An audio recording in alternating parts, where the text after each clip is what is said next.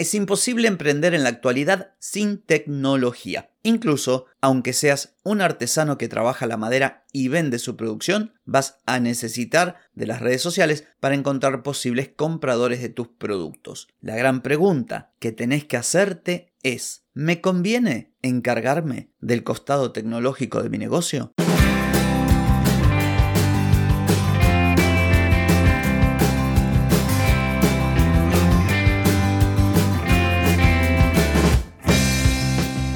Bienvenida y bienvenido a Marketing para Gente como Uno.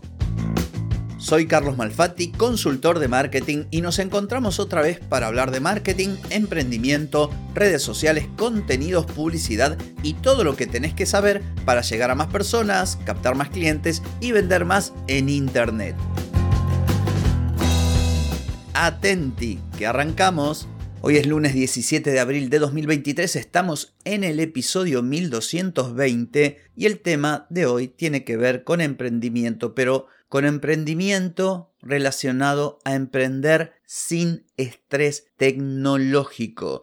Pero antes te pregunto, ¿querés mejorar tus ventas, contenidos, redes sociales o publicidad? Deja de perder tiempo, dinero y energía en acciones que no dan resultado y comenzá a vender con estrategias, metodologías, contenidos y publicidad. Escribime ahora mismo a clientes carlosmalfatti.com y reserva tu consultoría. Muy bien, hoy vengo a hablarte de emprendimiento y como bien dije en la intro, para emprender tenés que usar tecnología, aún en aquellas actividades que parecieran estar muy alejadas de la tecnología, como podría ser un carpintero que fabrica artesanías en madera. Sin embargo, estamos en un mundo tecnológico, en un mundo digital, donde compramos, vendemos, nos comunicamos, nos relacionamos y consumimos una increíble cantidad de contenido y todo a partir de la tecnología. Por lo tanto, tenés que usar la tecnología, te guste o no te guste. Atención, y hablar de tecnología no implica que tengas que, digamos, utilizar algo novedoso o, profundo como la inteligencia artificial. A veces simplemente es crearte una red social y publicar en la red social o un sitio web. ¿Y dónde está el problema? Bueno, el problema se origina cuando tenés que robarle a tu negocio, a eso que vos sabés hacer bien, debes robarle tiempo para dedicarte a algo que es totalmente desconocido.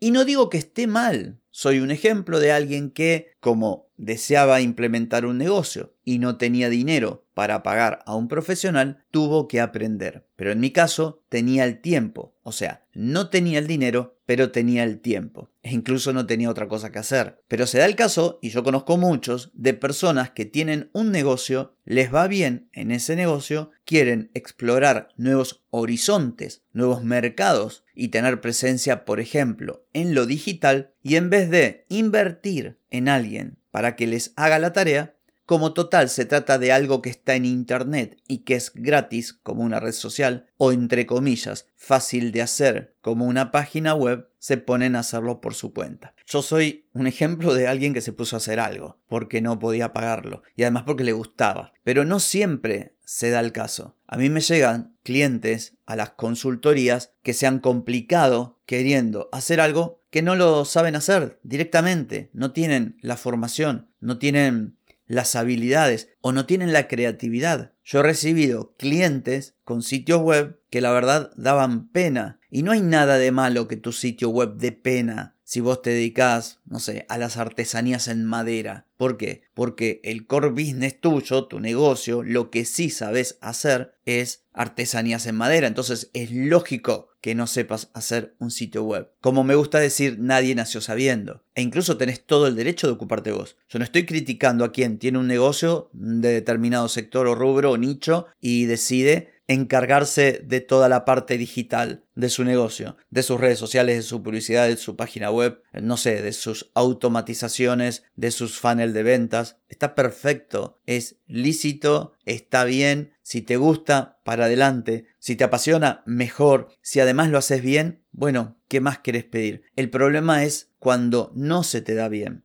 Y es más problema todavía cuando lo haces partiendo de la premisa errónea de que estás ahorrando dinero. Claro, pido un presupuesto para un sitio web, me indican que sale una X cantidad de pesos, de dólares o de lo que sea, y creo estar pensando sabiamente cuando digo, ah, este dinero, en vez de pagárselo a alguien, me pongo yo un rato cada día o un fin de semana y lo saco. Y eso está mal pensado. ¿Y por qué está mal pensado? Primero, por algo que lo mencioné hace no mucho, creo que fue la semana pasada o la anterior. Una cosa es hacer algo, poder hacerlo, ponerte, mirar videos, tutoriales, no sé qué, y terminar haciéndolo. Por caso, el ejemplo de un sitio web o el ejemplo de crear tus perfiles en redes sociales y subir contenido.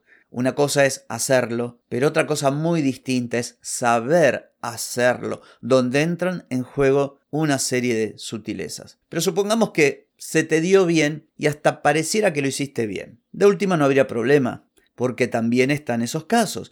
Y si es tu caso de alguien que se da maña, te aliento a que lo hagas, que mejor. Quizás el día de mañana no tengas el tiempo, lo delegues en alguien y nunca está de más tener esos conocimientos, porque de primera mano vas a tener conocimientos sobre un sitio web, sobre redes sociales o sobre lo que sea, para poder también ver cómo trabaja aquella persona que contrataste. El problema es cuando se te da mal. Por eso hablo del estrés tecnológico. Porque de última, un par de tutoriales para crear un sitio web en WordPress, bueno, mal que mal lo podés hacer. O usás un autoinstalador o metes Elementor. Pero el asunto es cuando no te funciona. Cuando vos tenés un sitio web que se ve bien, pero no funciona. O tenés una red social con contenidos que no sirven. Pero además le tenés que dar seguimiento. Pero además lo tenés que actualizar. Pero además tenés que estar permanentemente atenta o atento a los cambios que se dan en esa plataforma, en esa tecnología y, por qué no, en la forma en que se consume contenido o en la forma que se navega en Internet y toda una serie de cuestiones que advierten exclusivamente o casi con exclusividad los que se dedican a eso. Por eso no te lo recomiendo. ¿Cuál es la excepción? Bueno, que se te dé bien y que no te genere una carga adicional de responsabilidades, de trabajo e incluso de estrés. En esos casos está perfecto. Vos tenés un negocio, vamos a seguir con el ejemplo que te decía, artesanías en madera. Bueno, trabajas dos o tres días a la semana, el fin de semana te vas a una feria que hay, no sé, en el centro de tu ciudad y durante el tiempo libre te dedicas a tus redes sociales, a tu sitio web e incluso, ¿por qué no?, hacer publicidad para captar clientes. Y tenés todo en un equilibrio perfecto o sea, dedicarte a algo que no te estabas dedicando, algo que es fundamental para cualquier negocio, como el ecosistema digital, lo estás haciendo bien, te está dando resultados y no te has generado nada negativo. Ahora, cuando no ocurre esto, cuando te pusiste a meter mano en tu sitio web o en tu publicidad digital o te disfrazaste de community manager para publicar contenido y no solamente no te da resultados, sino que te vuelve loca o loco porque lo estás haciendo mal, porque te lleva un montón de tiempo, porque pensaste que era fácil pero no lo es,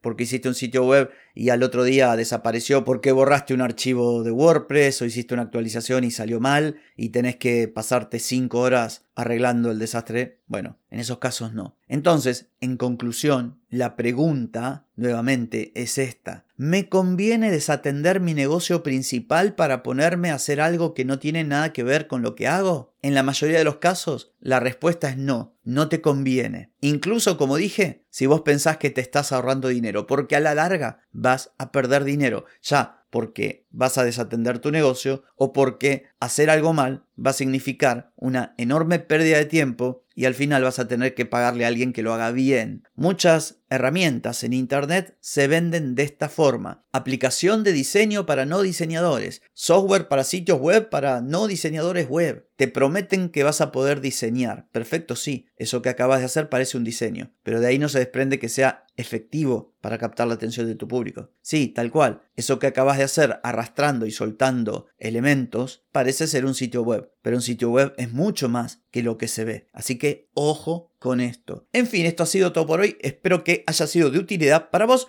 Nos volvemos a encontrar mañana. Chau, chau.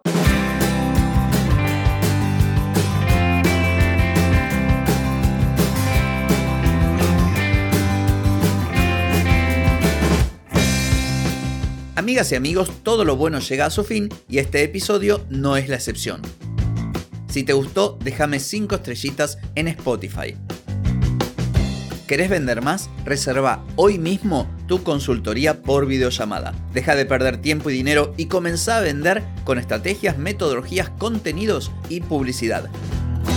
Escribime ahora mismo a clientes y reserva tu lugar. Hey, ponete en acción, que el tiempo, el tiempo no perdona.